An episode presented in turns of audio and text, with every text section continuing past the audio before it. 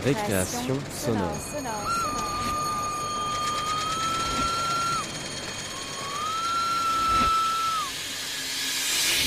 Sur Radio Campus Paris Paris. Bonsoir. Ce soir, 100 ans et 7 jours après l'armistice de 1918, l'équipe de récréation sonore va vous parler de guerre à travers trois témoignages. Guerre des cartels en Colombie dans les années 90 avec Marcela Lopez Romero. Guerre ethnique au Rwanda, toujours dans les années 90. Abby McNeil a rencontré Aimé, dont les photos d'enfants sont disparues dans le génocide. Guerre sociale, enfin, au cœur des affrontements entre police et manifestants, en France, en 2016. Fanny Dujardin, la petite nouvelle de l'équipe, bienvenue à elle, vous propose d'entendre ce témoignage, celui d'un jeune homme qui évoque son rapport à cette guerre qui se joue dans la rue.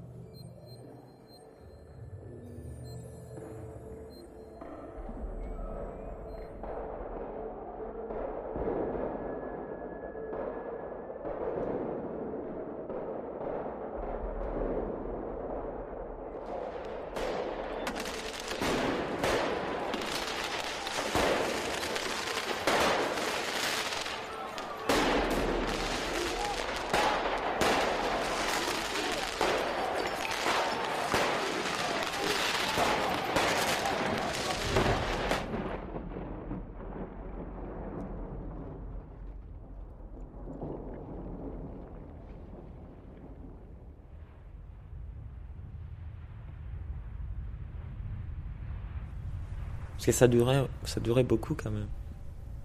Enfin, en, 2000, en 2016, il y a eu, il y a eu d'énormes manifs avec des affrontements tout le temps. Après, il y a eu l'affaire Théo. Et donc là, encore des manifs.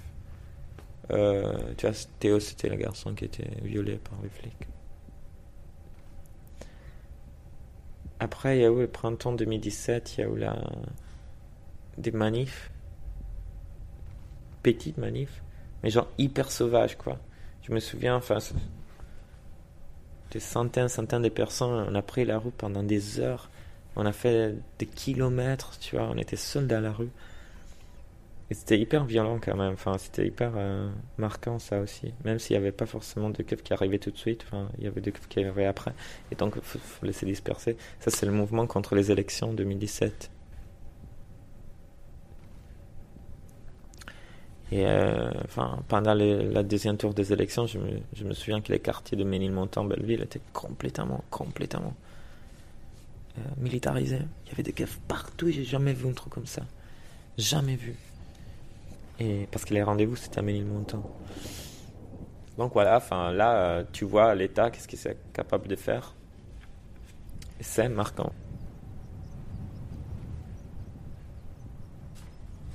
Les gens, ils avaient marre. Et ils sont descendus de la rue. Et c'était une grosse explosion. Même les, les, les partis les plus radicales de l'autonomie, ils ont pu s'exprimer au maximum de, leur puissance, je pense.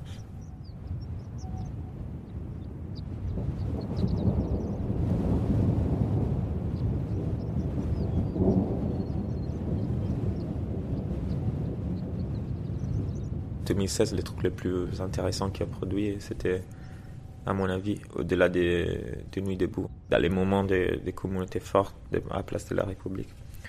Au-delà de ça, il y avait le cortège de tête. Le fait que les autonomes, ils ont repris la tête du cortège et que les manifestations seraient devenues des manifestations offensives. Des manifestations offensives dans lesquelles le but c'était pas autant celui de attaquer les keufs, la police, euh, en soi, mais de déborder la manif. Donc de casser les dispositifs de la manifestation, qui est une façon de contrôler en fait la, protestation de la part de, du pouvoir. Ce qui marche super bien, ça a toujours marché. En fait, au début, il y a eu cet élan. Les manifs, ils ont été débordés. Ça s'est passé une ou deux fois en mars 2016. Et en fait, jamais plus. En gros, la police perd les contrôles totalement de ce qui passe. Et les contrôles passent naturellement de la part du côté des manifestants. Déborder les manifs, ça signifie créer le plus possible de. Ça, signifie l'insurrection, quoi. Ça signifie le débordement, la, la, je sais pas comment dire, pousser sur l'accélérateur. Hein. Ça signifie, enfin, reprendre, c'est ce qui est, c'est ce qui c'est à toi. Et là, enfin, on parle évidemment de la ville, en fait, des, rues de la ville, et de arriver à euh, rompre l'isolement et se désencercler hein, du dispositif policier. Bah, c'est les trucs les plus proches à la guerre que j'ai vécu dans ma vie. Parce qu'il y avait quand même au niveau des violences assez. Inédit, voilà, pour moi.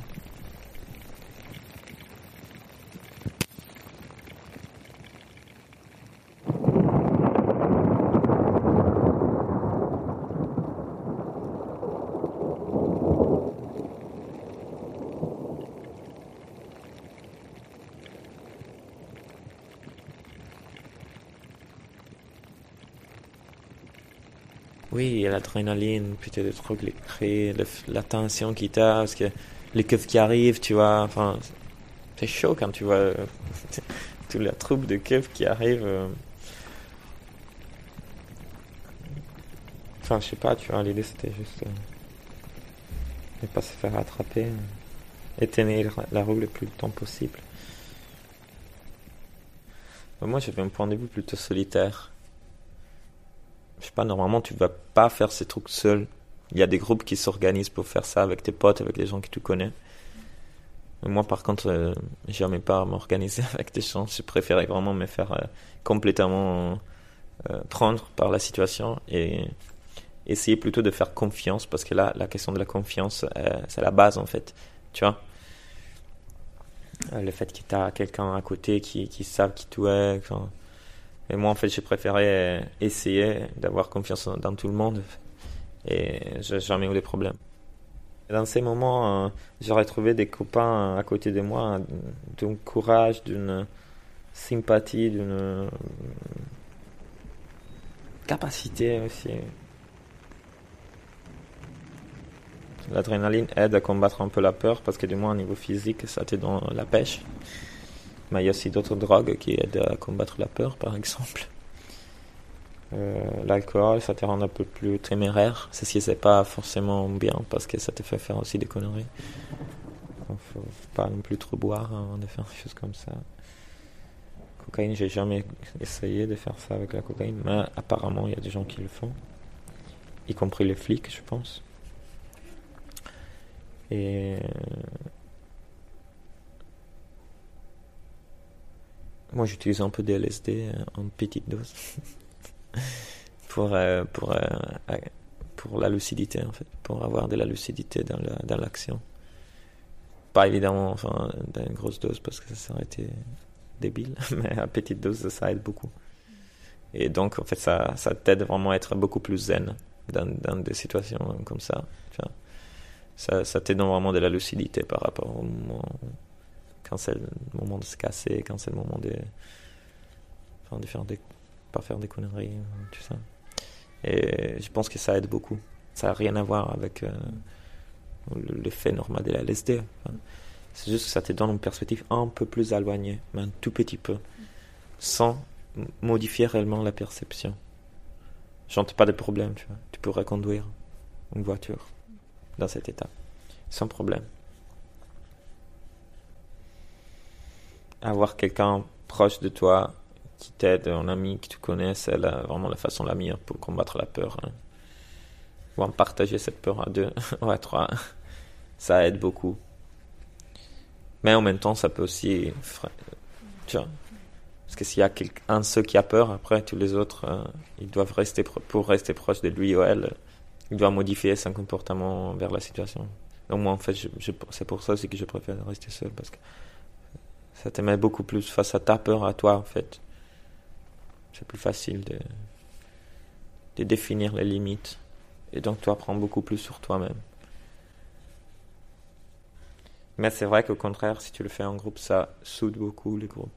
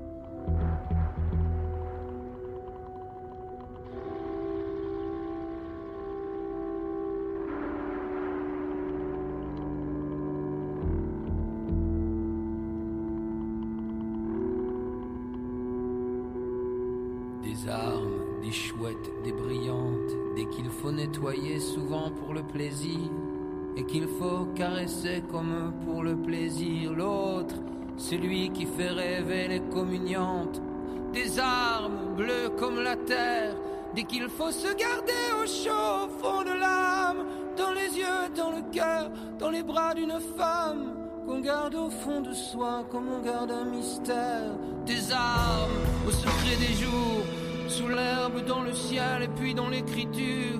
Des qui vous font rêver très tard dans les lectures et qui mettent la poésie dans les discours. Des armes,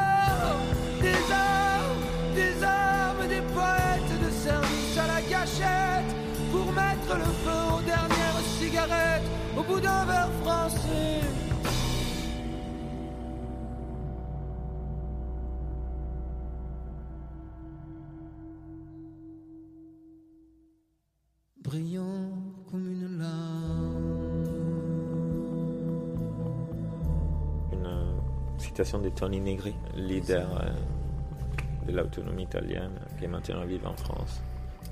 Il disait Notre tâche, c'est cela de créer des boules de désirs de plus en plus grands. Et on sait qu'à bout du moment, la boule va exploser. Mais ça, en fait, c'est notre, euh, c'est notre tâche, en fait autant qu'est révolutionnaire. Il n'y a rien de plus. Moi je crois pas dans les projets révolutionnaires. Je crois pas. C'est juste la cette boule de désir. C'est un art, tu vois, c'est plutôt un art. Et alors à la fin, tu vois, il y a qui arrive à créer des plus grands et qui en fait n'y arrive pas.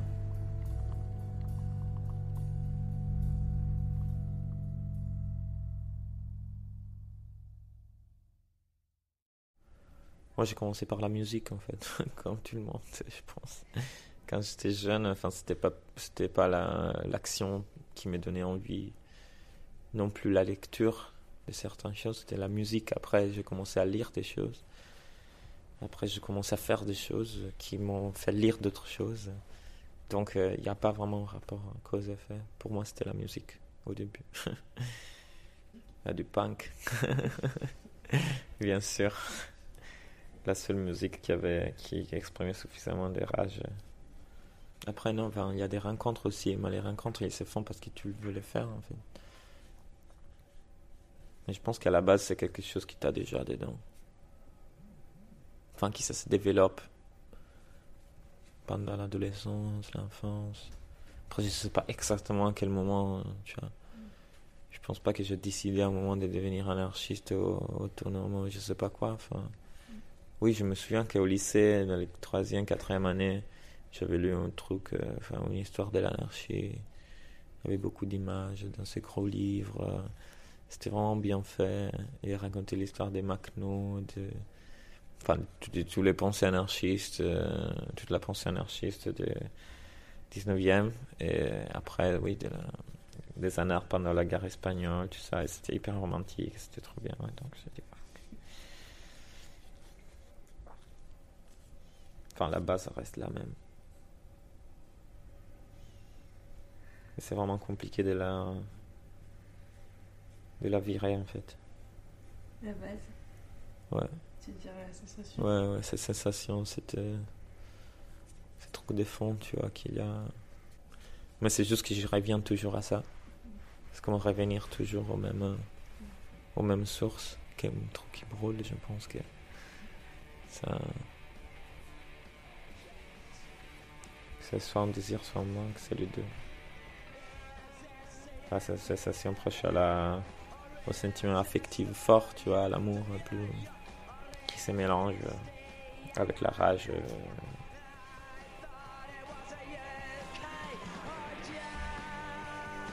C'est pas de la haine non plus. Enfin, ça devrait pas devenir. Euh, pas jusqu'à là. Bon, de temps en temps.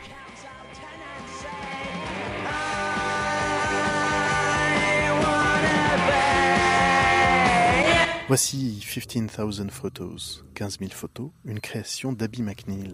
Quand j'arrive chez Aimé, son bébé est attaché autour de son ventre dans une sorte de poche kangourou. Il marche dans la pièce pour endormir bébé. Quand il commande à son robot de monter la musique, son appartement s'emplit du son de la nocturne numéro 2 de Chopin, la berceuse favorite de sa fille. Le babil diminue aussitôt. Amy s'assied. Pendant une heure, on parle de sa famille, de la disparition de son père et de la fuite en France de sa famille réfugiée. La plupart de ses souvenirs ne sont pas tout à fait les siennes propres. Ils sont plutôt une recomposition de ce qui lui a été raconté. Il semble que son expérience de cette époque ait été enterrée au plus profond de lui. Il faut alors compter sur les témoignages des autres, les objets importants, les endroits et les photos pour retourner à ses souvenirs. Sa voix est parfois détachée. Il semble loin de l'enfant qui a quitté le Rwanda il y a 24 ans de cela. J'invite Aimé à évoquer son passé en lui demandant de regarder quelques photos de son enfance. Cette petite fenêtre ouverte chez Aimé durera environ huit minutes. Il s'agit du commencement d'un voyage plus long qui nous amènera sûrement hors des murs de cet appartement et peut-être de notre continent. 15 000 photos. Mais en Kinyarwanda, par exemple, le R n'existe pas le R des Français, regarde, raviver, euh, euh, ruminer, le R qui vient, euh, je ne sais pas où est positionnée la langue, mais en tout cas de la, gorge, on peut dire, n'existe pas. Et ce qui est R en français, en Kinyarwanda, c'est plutôt un L. Par exemple. Euh, au lieu, au lieu de arrête. Oh, oh, voilà, c'est cet exemple que j'allais arriver. Parce que, par exemple, regarder en Kinyarwanda, c'est Reba. Mais ça s'écrit R-E-B-A. Au lieu de dire Reba, c'est Reba. Et du coup, c'est vrai que ça peut être très compliqué pour des Rwandais de dire regarder, parce que le R qu'ils prononcent dans leur langue, c'est regarder.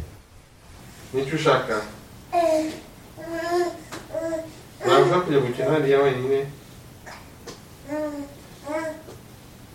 ah, perché nusa ugomba guceceka urumva Got you, seriously. Urumva? Ok, vino. Vino. Vino. Vino. Vino mukobwa. Alors, qui je suis? C'est une très bonne question. Euh, je, m'appelle Aimé, euh, j'ai une trentaine d'années, papa d'une petite fille, marié. Nitwa Aimé, euh, mfite imyaka mirongo itatu ndetse ndi n'umubyeyi. Afite agakobwa gatoya kitwa ineza. Ubundi nkunda umuziki nkunda gufata amafoto euh, ndumva ari ibyo quelques, je ne sais même pas si j'ai quelques souvenirs de mon père, parce que mon père est décédé pendant le génocide. Euh, donc lui, il était resté à Kigali, euh, parce qu'à l'époque, on avait un certain nombre de personnes, dont des voisins, euh, ou qui étaient blessés, donc qui, qui, étaient soignés chez nous, ou, ou qu'on avait caché, entre guillemets, chez nous. Et donc il est resté avec eux, et lui est décédé pendant le génocide. Après, c'est vrai que j'ai pas de souvenir particulier. Euh, je sais qu'il était musicien, parce que j'ai pu entendre certains enregistrements qu'il avait fait. Et puis je me souviens, mais après je sais pas, est-ce que je me souviens ou est-ce que c'est parce qu'on m'a raconté des choses et je me suis créé des souvenirs de lui qui joue de la guitare. Après, c'est vrai que j'ai pas de souvenir particulier.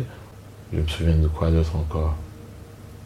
Hum, ouais, je me souviens d'un jour où j'étais allé faire un jogging avec lui. Donc ça c'est assez drôle parce que j'ai un souvenir assez net de ça. On est allé euh, courir, faire un jogging euh, dans le quartier. Euh, donc je me souviens de ça. Et après c'est des, assez flou quoi. Ouais. j'ai vu quelques photos, on a quand même quelques photos de lui, notamment du mariage avec ma mère, ou d'autres photos qui ont été prises après par qui était chez d'autres personnes. Mais euh, de souvenirs net, net, j'en ai pas trop. Dis-toi, j'ai 15 000 photos là. Honda 2013. Ah bah voilà. On va trouver. Ça, c'était devant chez nous. Est-ce que j'ai une autre photo? Là, c'est les amis.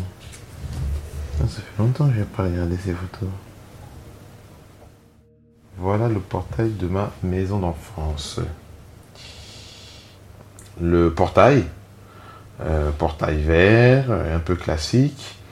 Euh, la maison était en briques, donc on a aussi le muret qui est toujours en briques. Quand j'étais enfant aussi, il était en briques. Hein. c'était ça, ça n'a pas changé. Il n'y avait plus ce jour-là, mais euh, il y a des fleurs sur le côté à gauche, donc c'est assez vert, pas mal d'arbustes. Et lorsqu'on était petit, on s'amusait à glisser sur le muret. Donc là, euh, dans mon enfance, c'était beaucoup plus euh, en pente, entre guillemets, le muret de la, maison. Parce que tous les enfants du quartier venaient ici pour faire de la balançoire. Ouais, de la balançoire sur le muret. Je ne sais pas exactement où ils étaient, mais je pense qu'ils étaient chez mes grands-parents.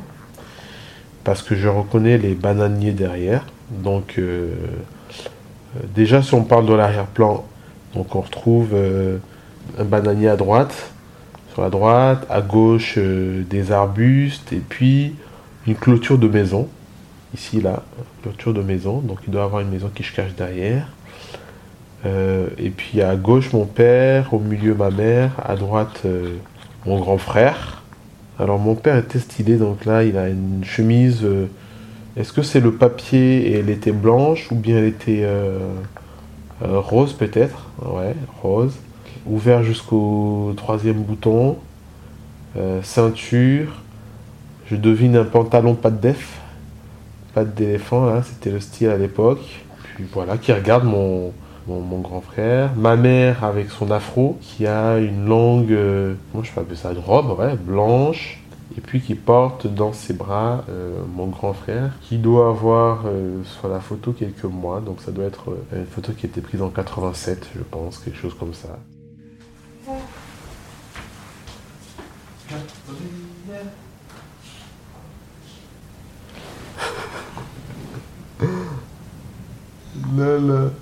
Ça, c'est une main, ça. Ça, c'est ma main.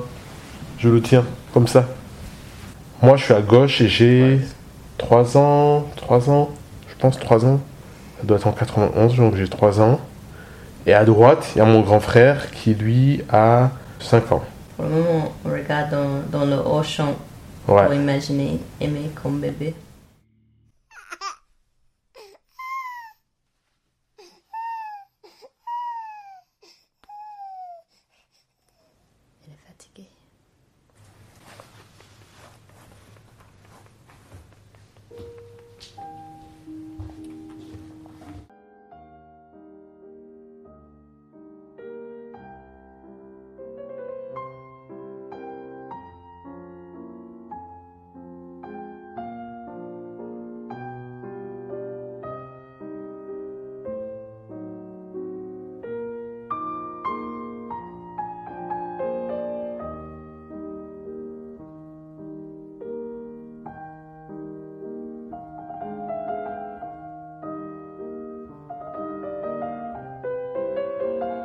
Enfin, voici Colombie, le pays que l'on porte, de Marcela Lopez Romero.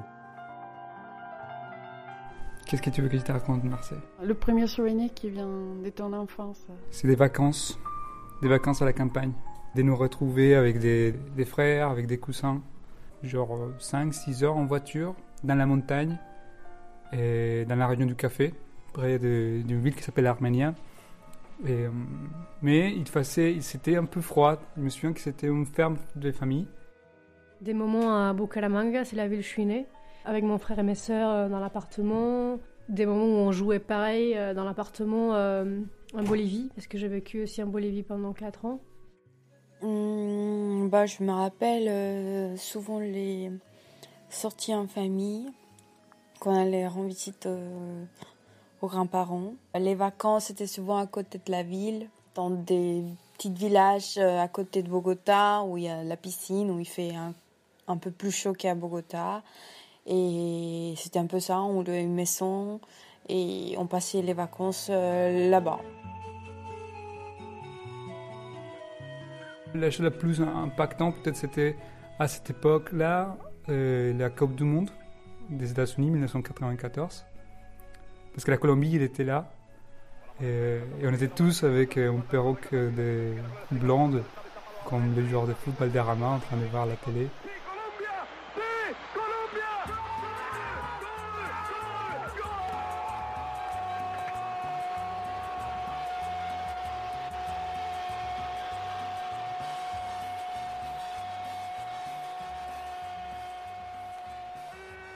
Quels sont tes premiers souvenirs des actualités ce qui s'est passé en Colombie? Ça a commencé justement en Bolivie. C'est le genre de choses que quand on est enfant, on, sent que ça ne nous touche pas parce qu'on est dans le cocon familial et il y a toujours les parents qui vont nous protéger, etc.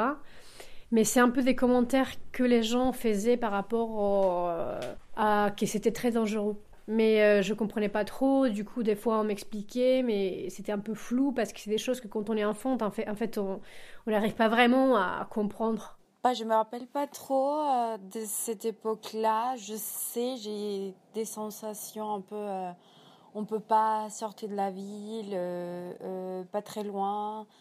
si on avait envie de visiter, il fallait y penser deux, trois fois si on voulait aller plus loin plus au centre du pays.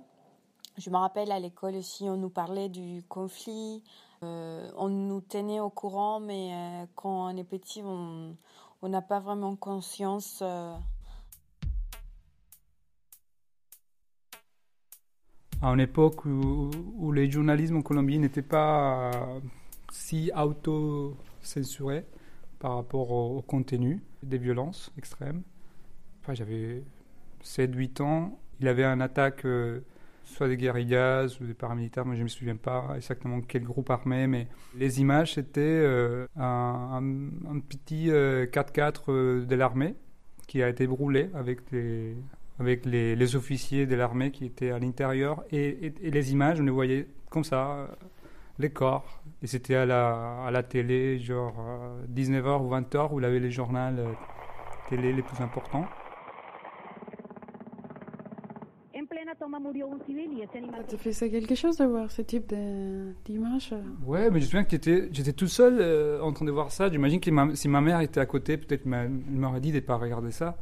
Mais les images étaient elles-mêmes très, tellement violentes que, que, je me rappelle. Que je me rappelle que c'était quelque chose qui, qui dépassait de la violence quotidienne qui parfois on voyait on savait qu'il avait une prise d'otages, euh, ou qu'il avait une prise de villages, parce que parfois c'était les petits villages qui étaient, qui étaient pris en, otage par, par les guérillas.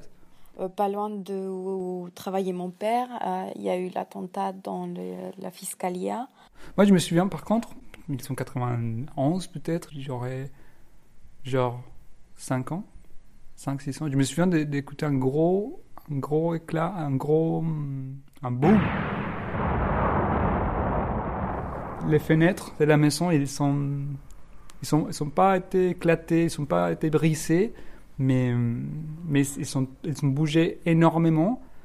Et c'était un écho très, très, très fort. Et pourtant, on était à peut-être 10-15 km euh, de lieu.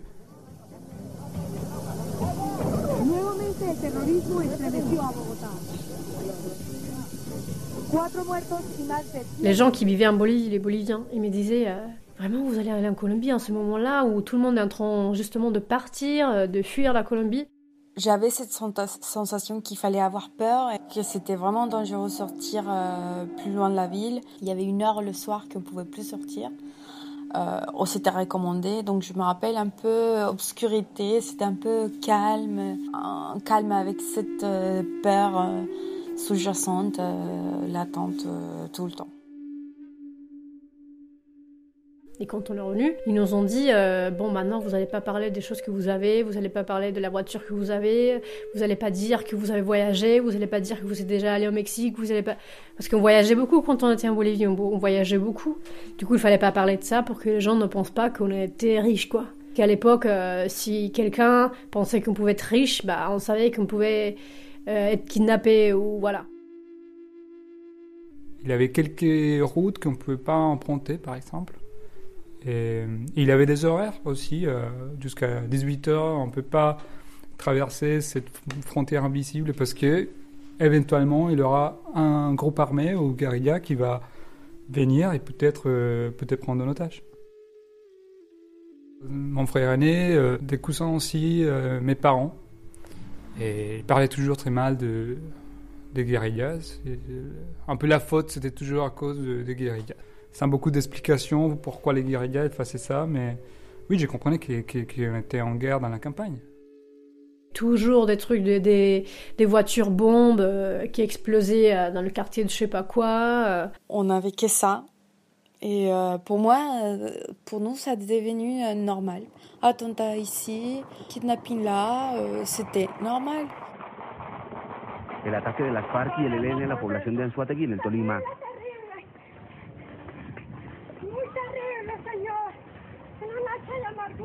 ELN mantiene bloqueada la vía entre Yopal y Sogamoso, por lo que el departamento de Casanares se encuentra.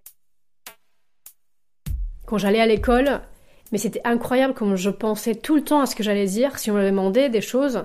Enfin, j'avais dit que j'avais vécu en Bolivie, des trucs qui s'échappaient, mais c'est vrai que je pensais beaucoup, beaucoup à ne pas dire. Euh, Parfois, il avait des commentaires de plutôt ados déjà, avec qui il fallait parler ou comment on devait s'exprimer.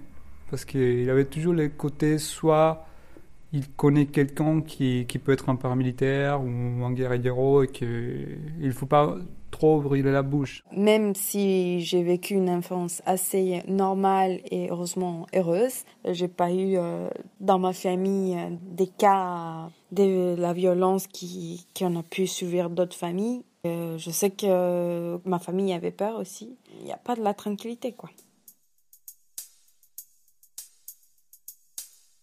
Je ne sais pas si c'est le même parce que euh, dans cette publicité, il y a Pablo Escobar et je pense, si je ne me trompe pas, il a été tué en, 1993. Donc il y avait cette pub qui passait tous les jours avant le journal des 19h en Colombie. J'ai évité de les regarder, j'ai tenu la télé ou j'ai changé des chaînes pour pas voir ça parce que ça me faisait trop peur de voir leur tête. Euh, en plus, tu vas voir la musique, elle fait peur. Millones de pesos. Y por cada uno de estos prófugos, la suma de 100 millones de pesos. John Jairo Velázquez, Luis Carlos Aguilar, Otoniel bueno, González y Brance Muñoz Mosquera. Llame gratis desde cualquier ciudad al 9800-10600. En Bogotá al 222-5012. En Medellín al 461-1111. Se garantiza total Horrible, on dirait un film d'horreur.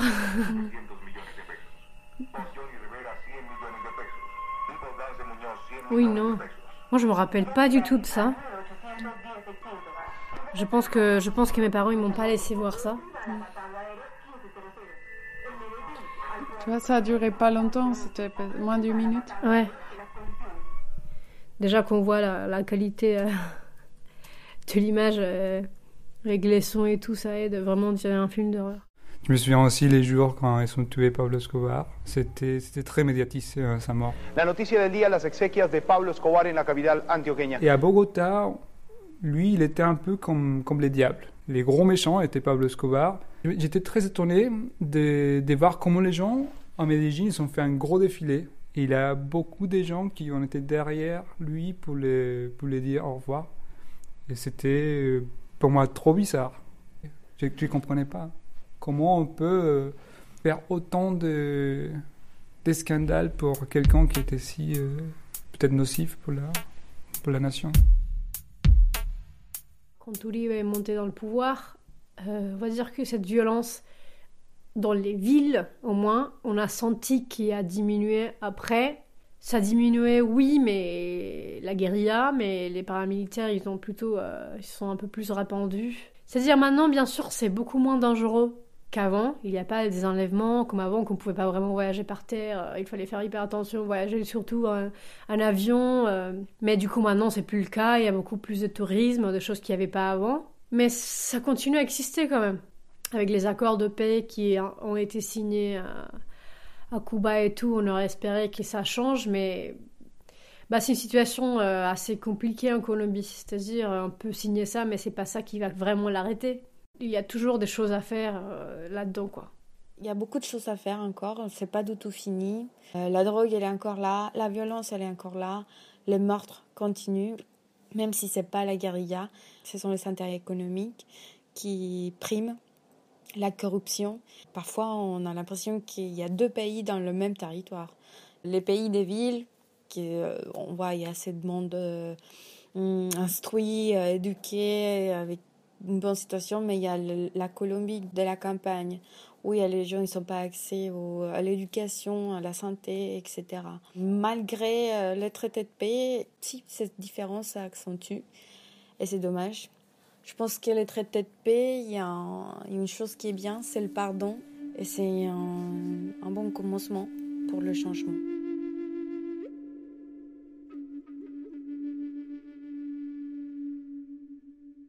Au début en France, première année en France, j'avais trop mal.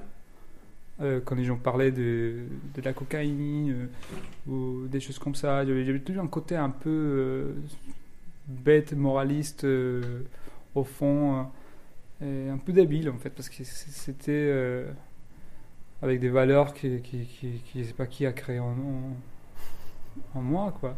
J'étais plus intolérant à des commentaires à la con, un peu comme ça, vite fait la blague, euh, genre euh, ton cousin Pablo, ton tonton ton, Pablo. Maintenant, aujourd'hui, moi je suis plutôt. J'ai fait même plus ce type de blagues, j'accepte. J'ai vu le fait qu'il y a une histoire de narcotrafic, qu'on est encore aujourd'hui un pays qui, qui produit de la cocaïne euh, fortement et, et qu'il a beaucoup de problèmes au niveau euh, de l'organisation de l'État qui permet malheureusement ce type de, de culture. Euh, je sais pas, les gens ils commentent euh, sans savoir vraiment, sans avoir vécu, c'est normal. Donc ils ont un jugement assez simpliste de la chose. Moi, ce que, moi je, au début, je m'énervais, mais je me suis dit, mais non, je peux pas m'énerver. Les gens ne connaissent pas l'histoire. Donc j'essaye de, si on peut établir un dialogue avec cette personne, bah, j'essaye d'expliquer un peu euh, aussi dans mon ignorance. Je ne connais pas tout ce qui se passe, parce que même dans notre pays, on ne connaît pas vraiment, parce qu'il y a beaucoup de choses qui sont cachées et qu'on ne veut pas savoir. Il y a des choses qui sont vraies, il y a des choses qui ne sont pas vraies. Et quand il y a des gens qui s'en moquent, par exemple, euh, bah, nous, qu'on a été là-bas, euh, que déjà on n'a pas été vraiment directement touchés, déjà c'est énervant enfin qu'ils le prennent comme ça, bah, après c'est vrai que c'est pas de leur faute, mais de dire euh, quand je dis je suis colombienne, ah bah alors et Pablo Escobar et la cocaïne et les drogues et du coup euh, est-ce que c'est vrai que bah l'anecdote souvent c'est euh, la blague que nous fait ah oui la coca. Donc les gens ils font les gestes de la de l'aspiration de la cocaïne et ils se moquent. Ou ah oui narcos. Et ils commencent à faire des répliques de de phrases de Pablo Escobar ou des choses comme ça. Il faut, il faut savoir aussi que c'est pas que Pablo Escobar, il faut savoir qu'il y a eu euh, la guérilla, qu'avant il y a eu les partis euh, politiques, même si ils ont commencé vraiment toute cette histoire de violence. J'essaye de leur dire vite fait, euh, c'est pas vraiment que ça, c'est toute une histoire de violence et bon, on peut pas vite juger quoi. Mais après, avant, c'est certes que j'ai je le prenais mal, mais maintenant j'essaye d'expliquer aux gens. Moi, je pense que j'ai déjà été de toutes les façons, c'est-à-dire des fois, je rigole, je dis bah oui, c'est la meilleure pour euh, simplement changer des sujets. Euh, ou du coup, il y a des fois où je sens que avec cette personne, je peux en discuter un peu et je, je lui parle de, de mon point de vue en tant que colombienne et tout. Avec d'autres personnes, euh, je m'en fiche carrément, je leur laisse faire leurs remarques je le regarde à peine, je continue à parler d'autres choses, quoi. Oui, bien sûr, c'est toujours, c'est jamais toujours la même chose avec tout le monde, oui. Ouais, ça dépend comment, comment on les prend, dans quel état d'esprit. Et quand il faut avouer, j'avoue. Ouais, tant que Colombien, c'est la merde. Et on les, on les porte. On a, et on peut rien faire.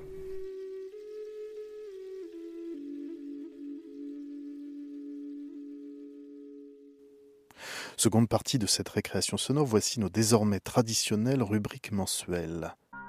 Avant Aurore Juvenel et sa lecture mise en son, voici L'oreille et la plume, notre toute nouvelle chronique consacrée à l'actualité du livre audio avec la complicité de Stéphane Devernay, président de l'association Lire dans le Noir. Premier numéro de notre magazine L'oreille et la plume, le magazine de l'actualité du livre audio. Des nouveautés ce mois-ci qui se rapprochent des sorties papier, car, c'est une tendance ces dernières années, le livre sort sur tous les supports en même temps. C'est le cas par exemple du dernier Amélie Nothomb, Les prénoms épicènes, que l'on peut découvrir aux éditions Audiolib. Épicène, qui a la même forme au masculin et au féminin. Claude et Dominique, dont la rencontre au café a été fortuite, se marient et filent à Paris conquérir une nouvelle vie. De leur union naquit un enfant, Épicène. Un amour mère-fille fusionnel, une détestation père-fille immédiate. Assise à la terrasse de son café préféré, Dominique savourait ce samedi après-midi. Elle aimait ce soleil de septembre qui la réchauffait sans la brûler. Secrétaire dans une société d'import-export, elle était fière de son travail. Son père était marin-pêcheur, sa mère sans profession. Tu es une femme indépendante, ma chérie, lui avait dit celle-ci. Bravo. À 25 ans, elle considérait l'avenir avec confiance. Elle appréciait le célibat. L'amour viendrait à son heure. Quand elle voyait certaines de ses amies mariées et mères, elle se réjouissait de ne pas les avoir imitées. Casée, quel sort sinistre. Elle ne s'aperçut pas qu'un homme, à la table voisine, la contemplait d'un regard fixe. Bonjour, mademoiselle. Puis-je vous offrir un verre? Elle ne sut pas quoi dire. Il prit cela pour un consentement et s'assit en face d'elle. Garçon, du champagne. Deux coupes? La bouteille et du supérieur. Le serveur apporta du deutz et remplit de flûtes. Vous avez quelque chose à fêter? demanda la jeune femme. Notre rencontre? Ils trinquèrent. Dominique n'avait jamais bu de grand champagne et s'émut de le trouver si bon. Comment vous appelez-vous? Claude. Et vous?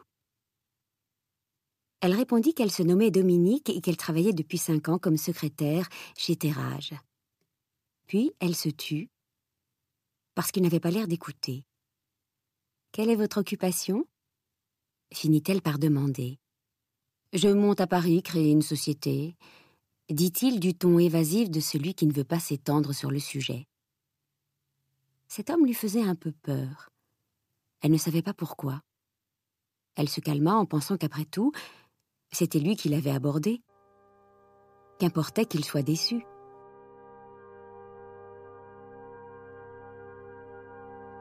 On a aussi une autre tendance du livre audio et de sa sortie, c'est d'être lié à la sortie cinéma, comme J'ai perdu Albert, le dernier roman de Didier Van Kovlart, sorti en 2017. Pourquoi, après 20 ans de cohabitation, l'esprit qui hante Chloé l'a-t-il soudain quitté pour sauter dans la tête d'un garçon de café, Zach, apiculteur à la dérive qui ne croit en rien? La situation est totalement invivable pour elle comme pour lui, d'autant que cet esprit qui s'est mis à le bombarder d'informations capitales et pressantes n'est autre qu'Albert Einstein. Je pivote vers la 38.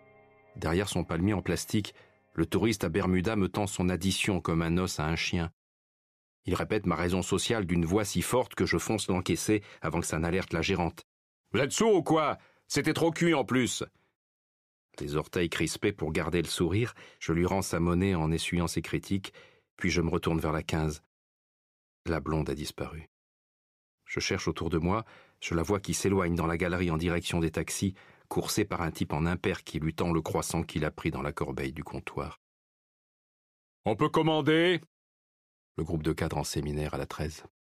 Jacques d'un signe. Je vais débarrasser mon plateau et je reviens, tablette en main. Je me sens bien à nouveau. Enfin, bien normal, quoi. Les pieds gonflés, la tête lourde et le cœur vide.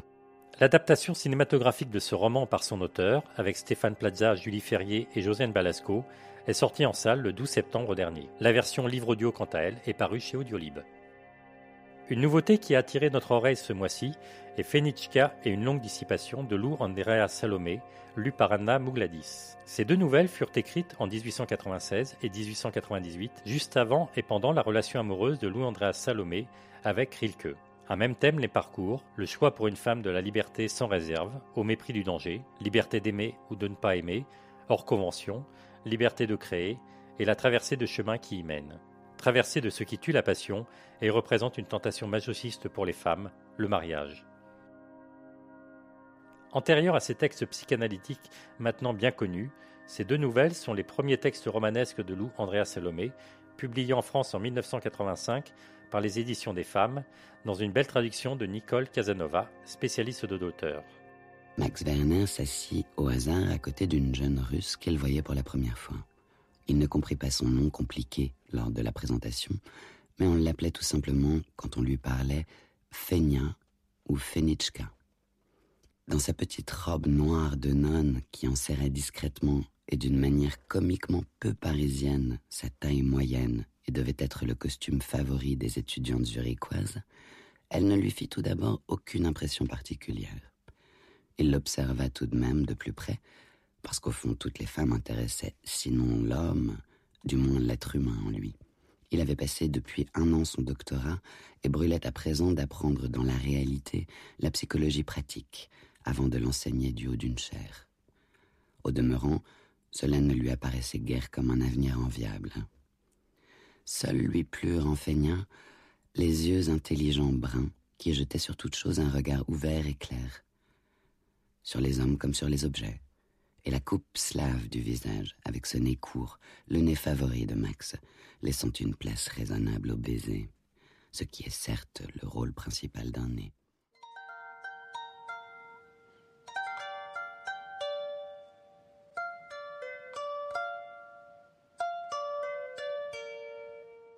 Enfin, dernière nouveauté, cette fois pour les enfants, il s'agit de Contes d'Afrique de l'Ouest aux éditions Trois petits points. Ces contes de tradition wolof, Peul et Mandingue, revisités par Elsa Valentin, sont mis en son insectes, singes, oiseaux, jungle, et en musique, valia, dundun, djembé, balafon et mini-guitare par Paul-Henri Curenbourg. Ils mettent en scène des filles et des femmes d'Afrique de l'Ouest, sensibles, courageuses et particulièrement déterminées. Il était une fois une petite fille qui s'appelait Abiba.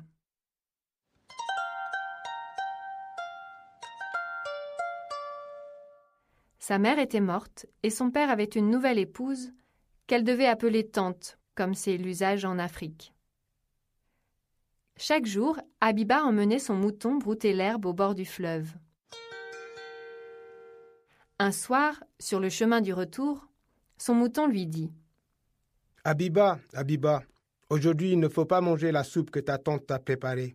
Elle y a mis quelque chose qui pourrait te faire du mal. Quand elle entra dans la maison, la femme de son père lui proposa Abiba, viens manger un bol de soupe.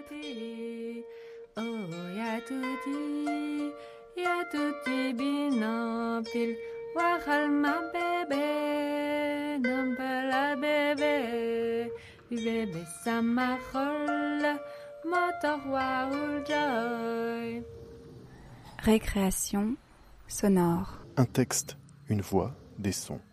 Cette semaine, on écoute un passage du Silence de la mer, une nouvelle signée Vercors, pseudonyme de Jean Brulaire, publiée clandestinement aux éditions de minuit en pleine occupation en 1942.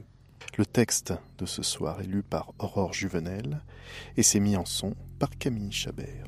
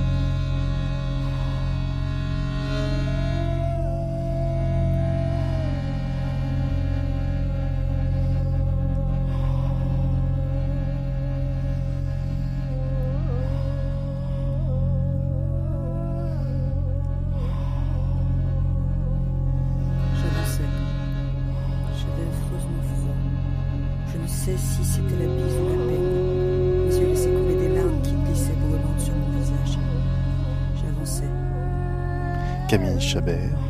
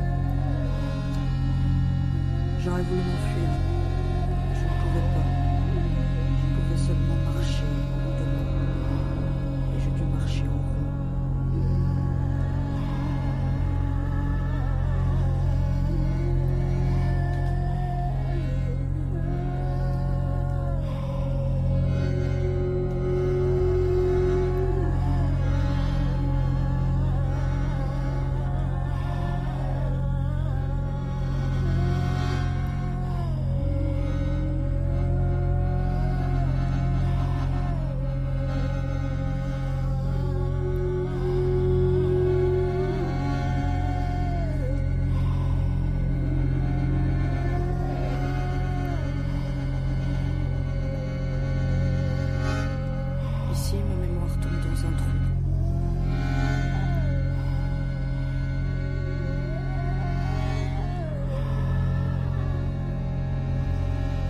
me semble que j'ai longtemps évolué dans cette fumée. Tout de même, oui, je revois des choses.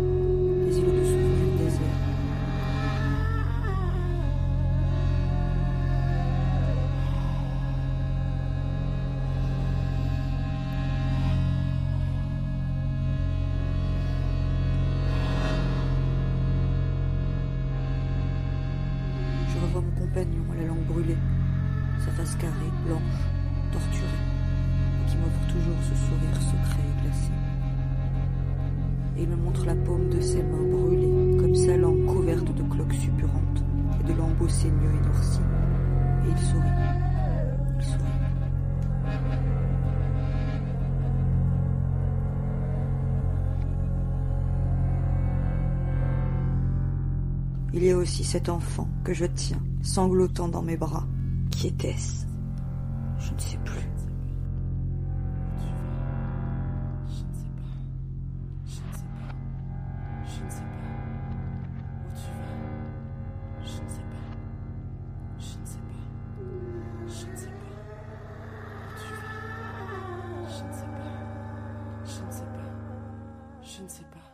Il y a toujours cette fumée, et dans les cheveux de l'enfant, je vois courir la vermine.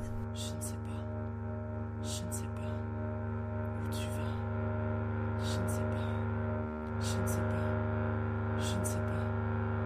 Où tu vas Je ne sais pas. Je ne sais pas. La lumière du jour a changé et s'assombrit. C'est moi qui cours cette fois. Je ne sais pas.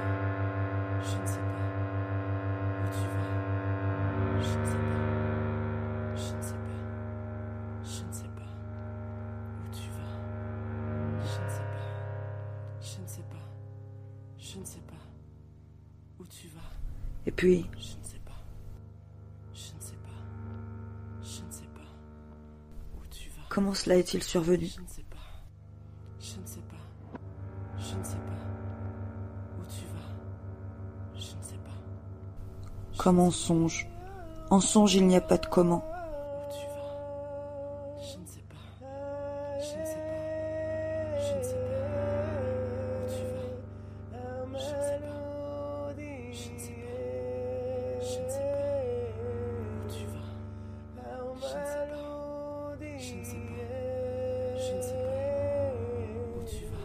Maintenant, j'étais un de ces hommes.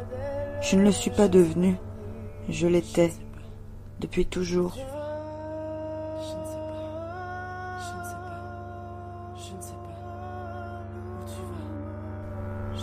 Je n'étais plus ce spectateur qui tantôt les regardait avec une pitié pétrifiée.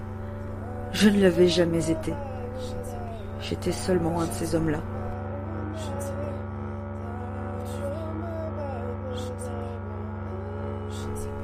Traînais ma charge comme eux, et mon corps en ruine comme eux.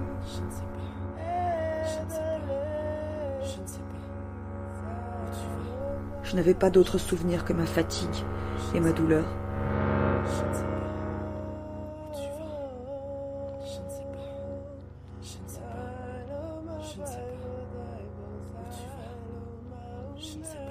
Pas. D'autre souvenir que ceux qui s'étaient inscrits, jour après jour, que ceux qui s'inscrivaient d'heure en heure dans ma chair.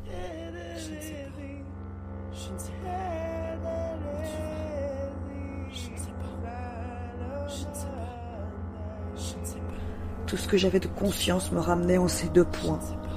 Celui où ma charge déchirait ma peau, écrasait l'os. Celui où mes entrailles me semblaient devenues si lourdes qu'elles pesaient sur le bas-ventre à le rompre.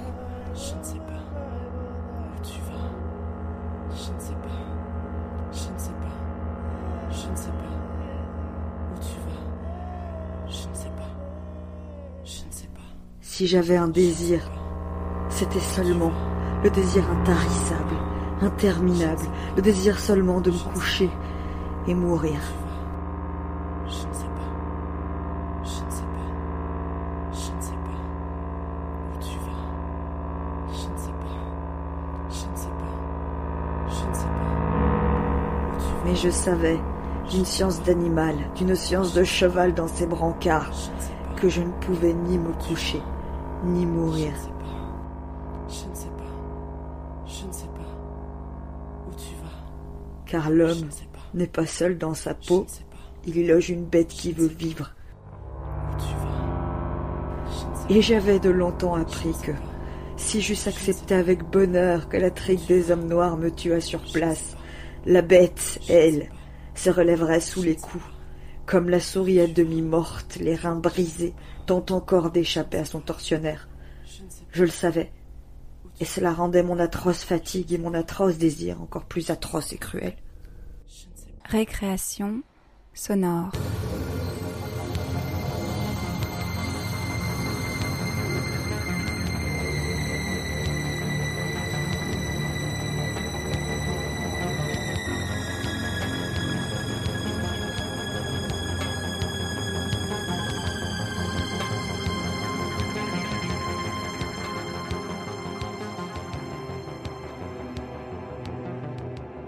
C'était Récréation sonore, l'émission de toutes les créations sonores radiophoniques sur Radio Campus Paris. Ce soir, avec Fanny Dujardin, Abby McNeil, Marcela Lopez Romero, Aurore Juvenel, Stéphane Devernay de l'association Lire dans le Noir et votre serviteur François Bordonneau. Vous pourrez nous réécouter sur notre site www.radiocampusparis.org. On se retrouve la semaine prochaine à la même heure. Salut